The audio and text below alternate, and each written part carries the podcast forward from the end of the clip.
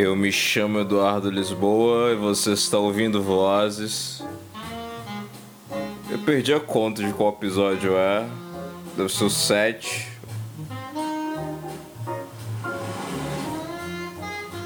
Estamos aqui maravilhosamente numa quinta-feira ensolarada. Vai sair amanhã, mas estamos aqui numa quinta-feira ensolarada. Ou pelo menos eu estou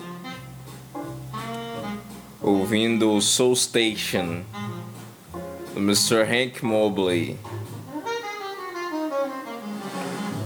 Hank Mobley no tenor sax, Art Blakey na bateria, Winton Kelly piano e novamente aqui no Ouvindo Vozes, Mr. PC, Paul Chambers no baixo acústico.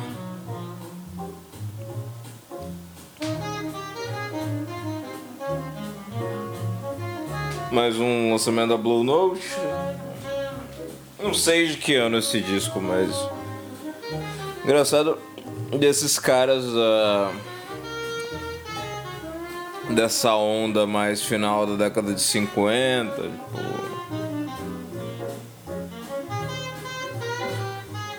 Tipo Gene Ammons, Lee Morgan, essa galera que surgiu nessa época.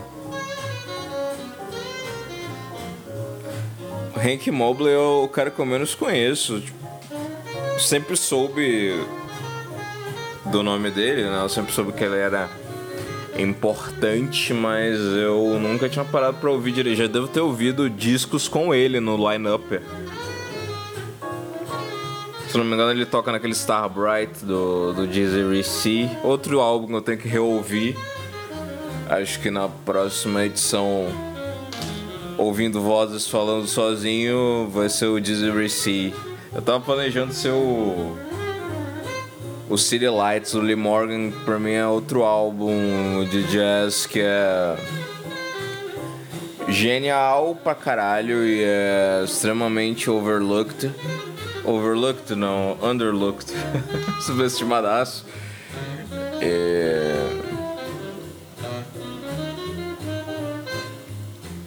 É isso aí, grandes nomes do jazz, eu adoro.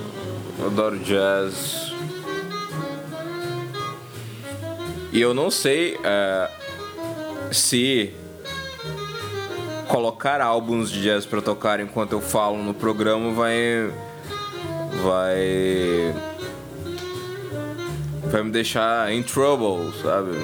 Tem todo esse negócio de direitos autorais e copyright, mas por enquanto está tudo bem e mas quem que vai dar tipo um strike no meu programa porque o programa que tipo, 10 pessoas ouvem? Eu acho que é tudo um, um crime especial essa coisa jazzy pro programa e contrasta bastante com quando é entrevista, né? E eu acho do caralho essa coisa. E eu não sei se eu seria capaz de falar tanta coisa é, se não tivesse a, a, música como um start. Né? Se eu pegar todos os outros programas que eu falei sozinho, era sempre eu sempre começava a dar um o ponto de início para eu começar a devagar sobre eh, todas as coisas era o disco que eu tô ouvindo, né? E agora o Winton Kelly no piano, né? Winton Kelly, veterano do Kind of Blue. E... Engraçado, eu amo Kind of Blue, um dos meus álbuns favoritos de todos os tempos, mas quando eu comecei a ouvir o Kind of Blue em 2011, quando eu era um garoto cult de 16 anos e que pensava, nossa, se eu, vou, se eu ouvir jazz e ler Rambo, todas as meninas vão querer ficar comigo. ah. É toda aquela pose de, de, de existencialista de meia tigela e. tomar café preto nos cafés do centro, fumar Luke Strike. anyway, o que, que eu tava dizendo mesmo? Pois é, eu comecei a ouvir Kind of Blue nessa época. Agora. Que eu tinha meio que. Não é que é preconceito, mas eu tinha meio que pé atrás com esse jazz mais clássico, jazz da década de 50 e tal já ouvia os jazz assim, Sanha pra caralho. Comecei pela porta mais hardcore. Sanha. O Pharoah Sanders. Miles Davis na época do. O primeiro álbum do Miles Davis que eu ouvi foi o. On the Corner. E eu meio que conheci o Miles Davis pela Beth Maybury, pela Betty Davis na época eu tava começando a ouvir funk, soul e tinha aquele programa na MTV que eu acho que só eu via, que era o Coluna MTV. O primeiro episódio foi dedicado a, aquele Day Say I'm Different, a Beth Maybe, puta, puta álbum. É, funk rock da melhor qualidade falar, ah não, ela era casada com esse tal de Miles Davis. Eu falei, quem é esse tal, quem é esse tal de Miles Davis? Eu fui ouvir isso de 2008 para 2009, eu acho. E o primeiro álbum que eu vi foi On The Corner, que é citado nesse programa.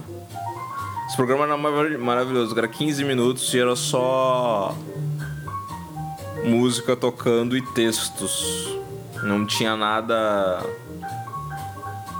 não tinha nenhuma pessoa falando, era só texto e foi lá que eu conheci tanta coisa, tipo, monks. Não, não os monkeys, os monks da, da, da, da German. Conheci o Pai Beru, conheci o. Na época eu tava doido pelo primeiro álbum do Velvet Underground. E no mesmo programa que eles falavam do Pai Beru, eles falaram do White Light, White Heat. E traçaram meio que um paralelo entre os dois, que são dois álbuns barulhentos pra caramba. Aí eu falei, nossa, Zé Ramalho é legal, então? Zé Ramalho é cool? E eu, nossa, o Velvet Underground tem mais de um disco genial, então eu quero ouvir esse disco. Aí eu fiquei doido no White Light, White Heat também.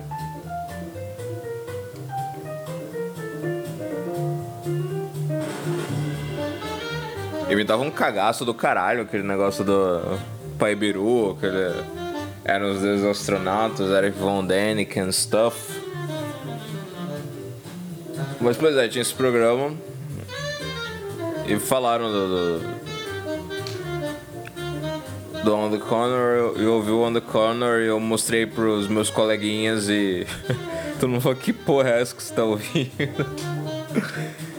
que é maravilhoso. Tem tipo o sitar e o trompete com auá. Se eu não me engano, ele usa o trompete com auá e tem sintetizadores. Eu comecei a ouvir jazz por causa do jazz funk. Uh, On the Corner, depois foi uh, Headhunters, foi. Mas eu acho que. Foi isso. Porque eu lembro do teu. É, na verdade, o Headhunters é um pouco depois, mas eu, o Corner foi o primeiro, o segundo álbum de jazz que eu ouvi foi o... Eu lembro até hoje, foi junho de 2000, 2009, eu tava na... Férias da escola. Eu queria conhecer de jazz, era... Eu não sabia como pesquisar, e eu vi no jornal da MTV o Marcelo D2 falando do, daquele livro que eu gosto muito, que é sobre o A Love Supreme, eu vi ele falando, não, tem esse livro aqui do A Love Supreme, eu adoro jazz, eu encontrei no jazzista, eu falei, eu tenho que ouvir esse álbum, eu achei os primeiros 10 segundos daquela batida do Elvin Jones e começa aquele riff de sax e pronto, você tá você tá dentro da, da, daquele mundo cósmico e místico. E acho que foi o primeiro álbum. O Love Supreme foi o primeiro álbum.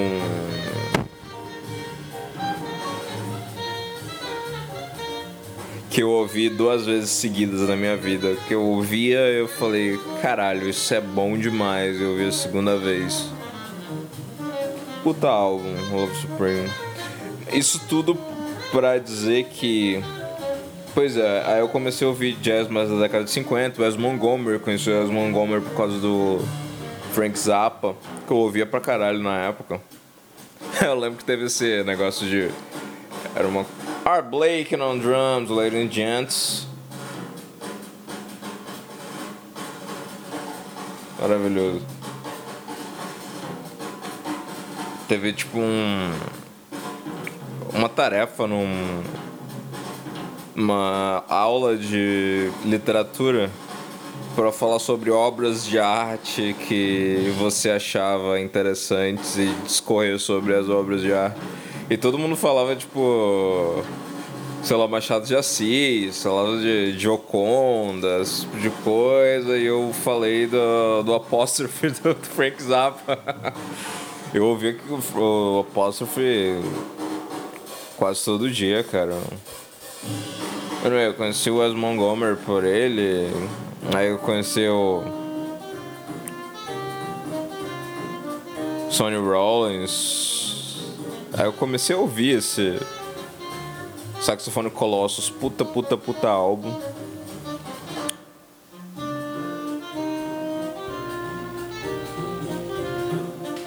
Aí eu fui pro Kind of Blue, todo mundo falava sobre o Kind of Blue, eu ouvi o Kind of Blue, primeira vez eu achei, achei fraco, achei porque eu não ouvi o jazz modal, né? Foi a primeira. Não é o jazz modal, esse jazz mais cool, assim, foi a minha primeira. Primeira experiência com esse jazz mais cool, assim, mais lento e tal. E... Mas lá pela terceira ou quarta ouvida eu fiquei apaixonado pelo álbum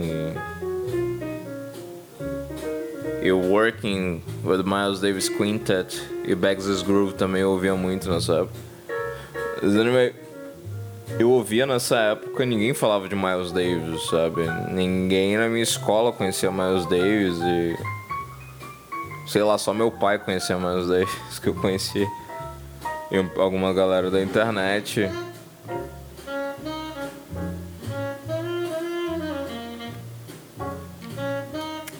E hoje em dia tem tanta gente falando kind of blue, pelo menos na minha bolha, esses últimos anos, assim, principalmente nos últimos três anos, eu vi tanta gente assim falando de kind of blue, mas Davis, Miles Davis, kind of blue, kind of blue, kind of blue, kind of blue. E eu meio que deixei de ouvir. Eu tenho muito isso, cara. Eu vejo muita gente falando sobre alguma coisa, meio que eu perco tesão naquilo, sabe? Foi assim, tipo. Sérgio Sampaio, eu gostava muito daquele. Eu vou botar meu bloco na rua. Música brasileira em geral, tô muito assim. Eu não consigo mais ouvir música brasileira, sabe? Parece tão broxa, sabe? Eu não consigo uma transa. Walk down Portobello Road to the sound of reggae. Eu acho tão broxa, tão. É, tão. Estou subnutrido, sabe? Tão. Não bati minha cota de, de, de proteína, sabe? Eu acho tão. tão pau mole. Eu gosto. Brasileiro, eu sou. Estou ouvindo, sei lá, coisas boas como Fate Clares, que é uma das melhores bandas que esse país já produziu. E o Fruto Proibido, que é o melhor disco de rock já feito nesse país, um dos melhores discos já feitos nesse país. E pois é, eu tinha isso, eu tenho, tô tendo isso com cada blog, eu tenho que superar isso, né, pra poder ser um ser humano feliz e todo ser humano feliz ouve Kind of Blue.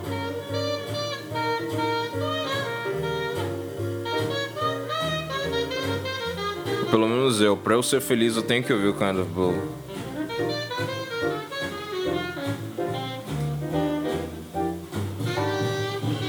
Mas também nem preciso tanto do Kind of Blue, porque o Miles Davis tem tantos álbuns, né? Vocês vão ficar falando aí do. Até a morte do Kind of Blue, vou ouvir o. Bags Groove. Ninguém fala do Bags Groove, que é um disco pra mim tão bom quanto.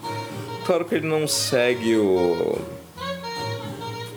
Ele não segue aquele conceito maravilhoso, modal, do Kind of Blue, mas também é um disco estupendo. Que é com o grande Bags, Bags, o Mill Jackson, o Mill Jackson no vibrafone. O Mill Jackson que eu conheci, eu tinha tipo um best-of do Wes Montgomery eu conheci. Eu ficava prestando mais atenção no, no vibrafone do que na, guitarra do Wes Montgomery quando eu ouvi. Eu falei, que instrumento maravilhoso é esse, cara? E no jazz dá todo um. Fica moderno, são um meio futurista. Essa coisa do vibrafone. Bill, Bill Jackson é um, um mago né, do, dos vibes. E ele meio que popularizou, né? Acho que antes dele tinha só o Lennon Hampton, da, das orquestras, né? E o Wes Montgomery justamente começou a tocar junto com um dos primeiros gigs importantes do, do Wes Montgomery foi foi na orquestra do, do Lana Hampton. Né?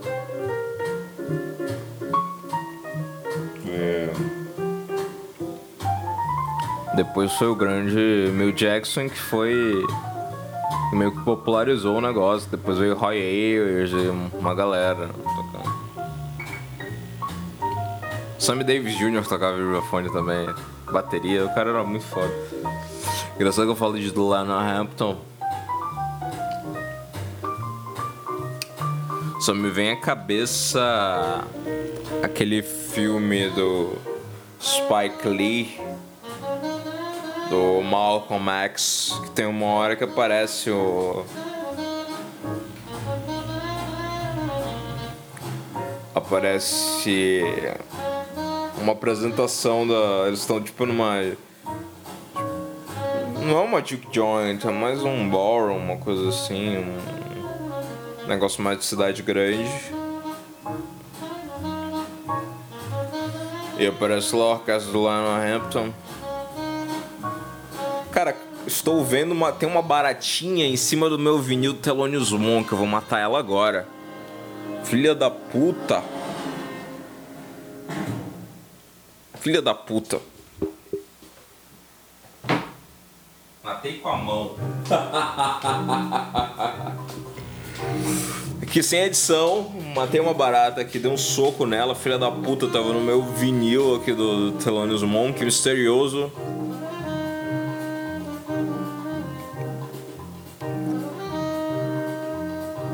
Misterioso, pra mim, é... tem a melhor formação do, do Thelonious Monk Quartet. Que é com o Charlie Rouse no, no tenor sax. Charlie Rouse é um puta cara. Eu gosto do, do Johnny Griffin também. Outro cara puta, puta tenorzão.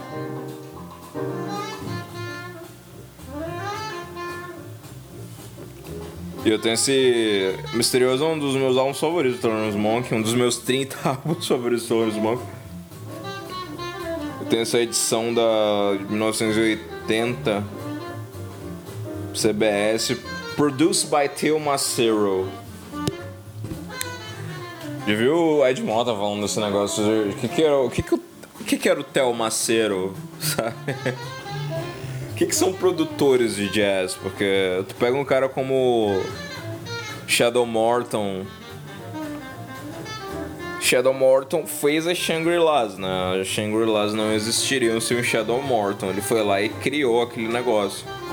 Mas tipo, pega o Theo Macero e o Thanos Monk tocando ao vivo. O Theo Macero e o Miles Davis, sabe? Que, qual era o papel do produtor de jazz né, naquela época? Eu acho que era mais um negócio mais de. O que, que você quer aí? Eu quero falar, eu quero uma orquestra, o cara chama orquestra. Ou... arranja o estúdio pra fazer tal tipo de. de. de gravação, ou ah, eu quero uma cerveja, sabe? Eu acho que é esse tipo de coisa, assim.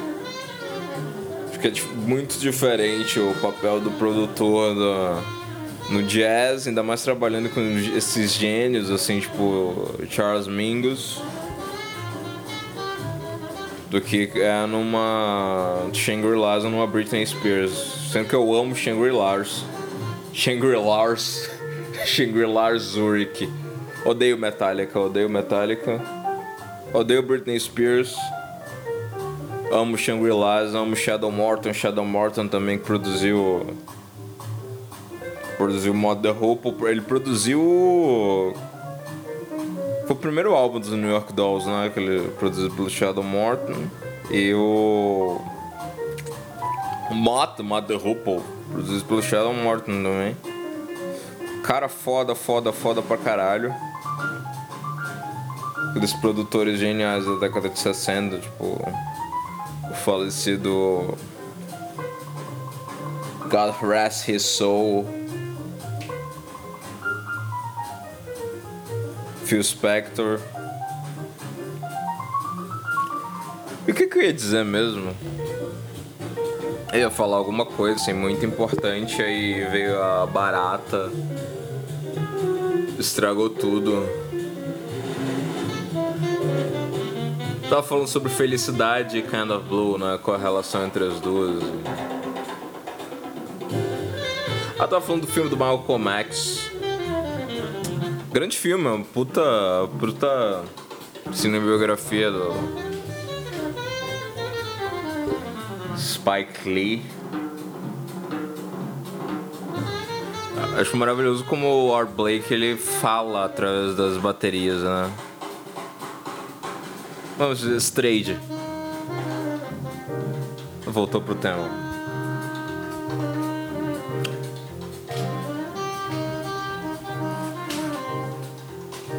É engraçado a história do, do Malcolm X. Então... O cara pregava a violência e falou: não, a gente tem que matar os brancos. E...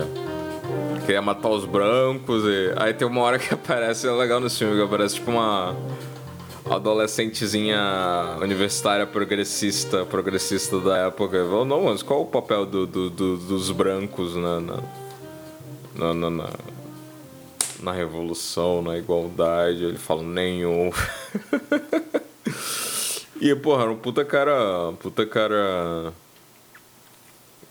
Intolerante e, e, e que acreditava né, na, na, intolerância e na violência como arma revolucionária. Claro que é uma arma. Sim, a intolerância e a violência são armas revolucionárias, mas. A revolução só eu sou um cara que não acredita em revoluções. Né? Revolução armada é. coisas de boiola. E... Idealista tristinho. E.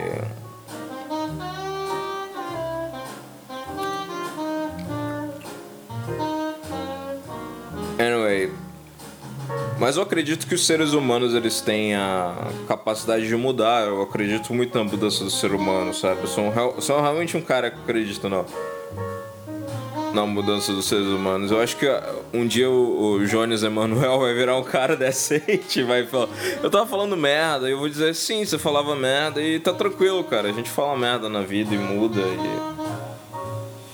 Anyway, o ponto que eu quero chegar. É o cara pregava violência e todas essas coisas e. Ele mudou de ideia e. Pô, seria do caralho ver o Malcolm X falando, porra, eu errei, vamos. Mensagem de integração, cara. Integração, cara. Integração é uma coisa que tem que acontecer, cara. As pessoas conviverem juntas, não só conviverem juntas, mas as pessoas poderem. É livre associação, cara. As pessoas poderem se associar com quem elas quiserem, independente de cor, de, de gênero, de raça, de gosto musical e. Sim, eu poderia me associar e, e, com uma pessoa que gosta de Metallica. Teria que dar, dar, dar o braço torcer e, e, falar, porra, o cara gosta de Metallica, mas mesmo assim, cara, essa é a vida e isso que nos torna humanos e não animais. E seria do caralho ver ele assim. Ele mudou de ideia e viu que, que a integra integração que era o caminho e.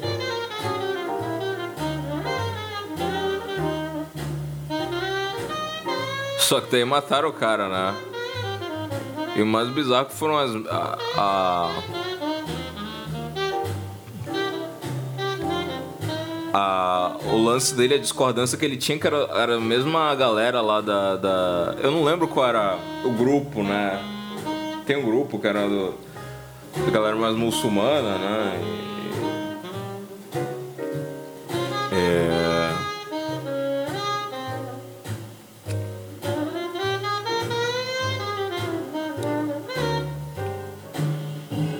ele tinha desentendimento com a mesma galera, né? E esse que é o, o, problema desses movimentos assim que pregam violência, que tu prega violência e o cara que tá associado contigo também prega violência e uma hora vocês vão discordar e um vai dar um tiro no outro. E, e falando em Malcolm X, tem aquele Philip Corrin, que ele tem um álbum em tributo ao Malcolm X, 1967, que eu acho do caralho. Ele é famoso que ele tem aquele On the Beach, se eu não me engano, aquele jazz vanguarda, assim.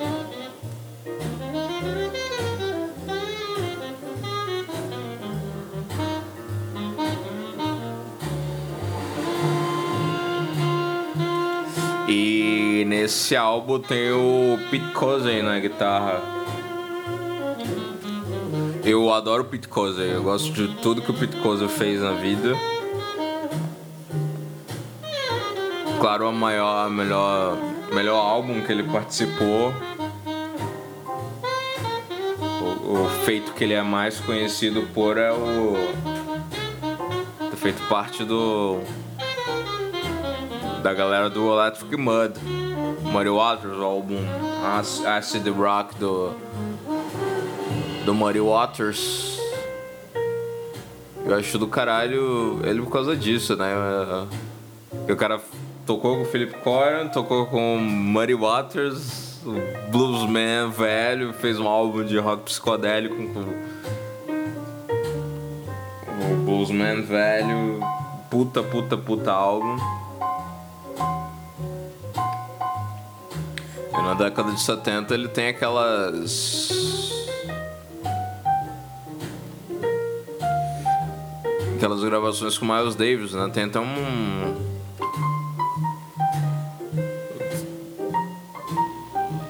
Tem um ao vivo, tá no YouTube isso. Pelo menos eu acho que ainda está.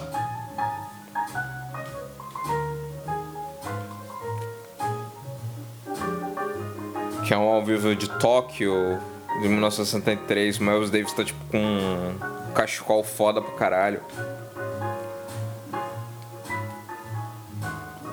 E na época que tinha o James Mitchum na. na não, James Toom. James Toom. nas congas. E mais uma galera. E tinha o Picose na guitarra, que ele tocava sentado. Pra... Naquela época, 7.3, ele já tinha tipo um puta set de pedais. E nesse show específico é muito legal que ele usa uma, uma das minhas guitarras mais. Uma das guitarras que eu acho mais foda da, da história do, do rock. É um staple, o staple do rock sessentista e do rock de garagem que é a Vox Teardrop, ainda sonho ter uma Vox Teardrop, de, quero até de 6 e de 12 cordas. Olha aí, Paul Chambers. É... E ele toca, tem uns solos que ele faz lá, tem uma hora que ele pega a Teardrop de 12 cordas e, e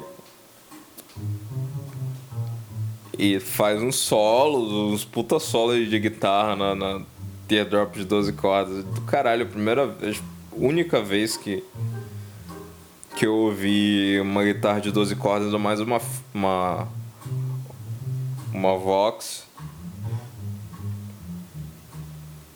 sendo usada nesse contexto, mas jazz fusion e tal.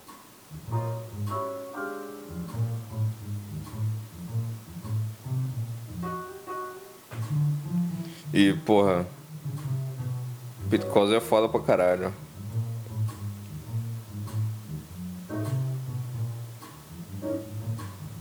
Dá pra ir, será, até o final desse álbum? Faltam sete minutos? Eu tenho seis, seis minutos pra falar ainda mais ou ainda tem coisas pra falar?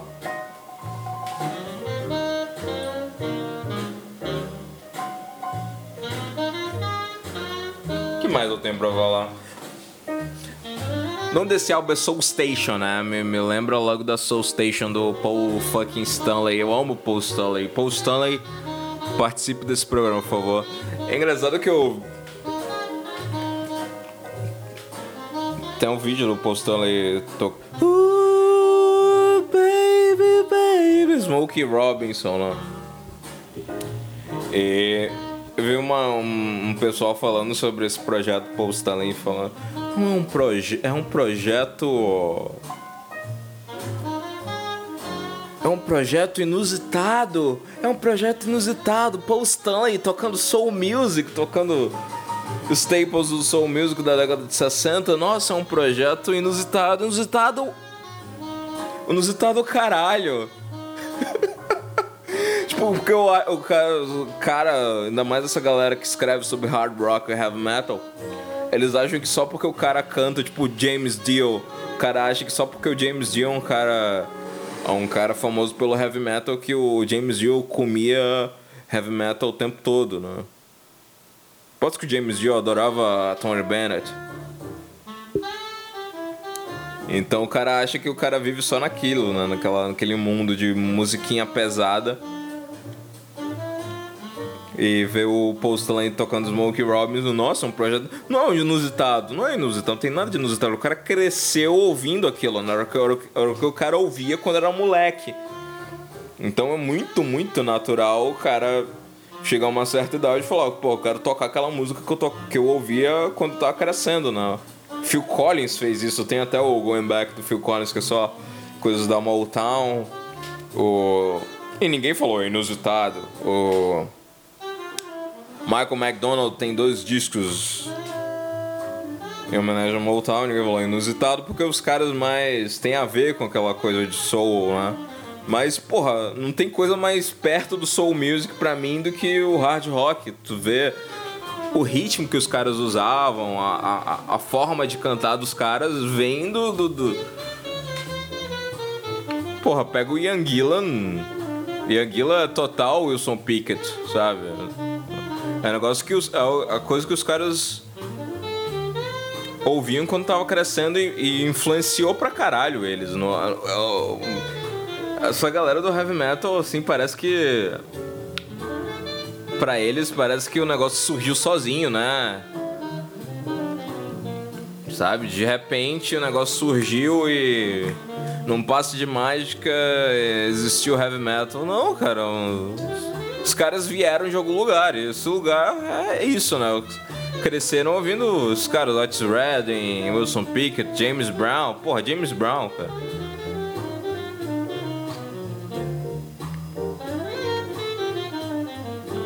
Então, não tem nada de inusitado. Então.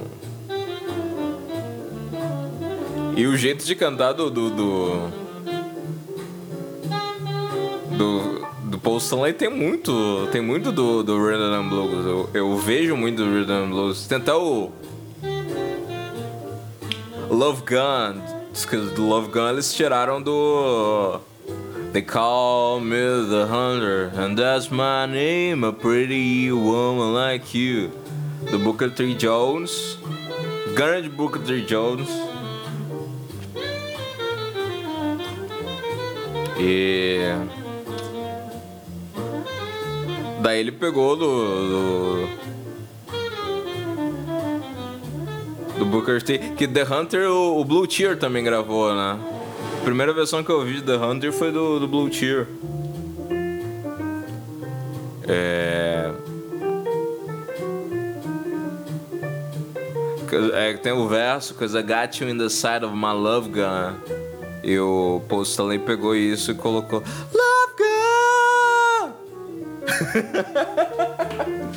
Que sacrilégio, estou cantando Love Gun, Kiss. Em cima do grande, do, do solo do grande Winton Kelly. Tem nada mais pra. Ah, cara, eu tava lutando pra caralho pra emagrecer esses últimos dois anos e não tava rolando, porque eu não tava conseguindo colocar alimentação legal, assim. Eu passava, tipo, duas semanas sem me alimentar de açúcar, emagrecer 5 quilos, depois tinha um rebote tudo mais e. Eu tô fazendo a dieta flexível agora, lá do Gabriel Arones e. Cara, eu tô tipo, comendo chocolate todo dia, doce de leite todo dia, e pão e. Eu já emagreci mais de 3 quilos, cara. tipo, duas semanas e. E. Só isso que eu queria deixar.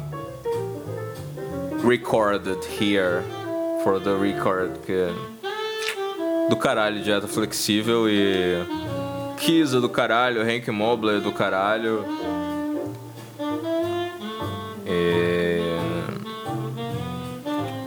Sabe, que no, sabe o que não é do caralho? É ficar com dor de garganta enquanto você grava o podcast, que é o que eu sou agora.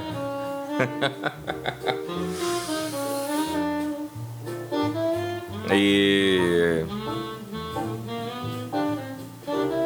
Então é isso, cara. Mais uma edição do Ouvindo Vozes. Qualquer crítica ou sugestão me manda um inbox no, no Instagram. E é isso, um abração. Até semana que vem. And don't forget to boogie. Até mais.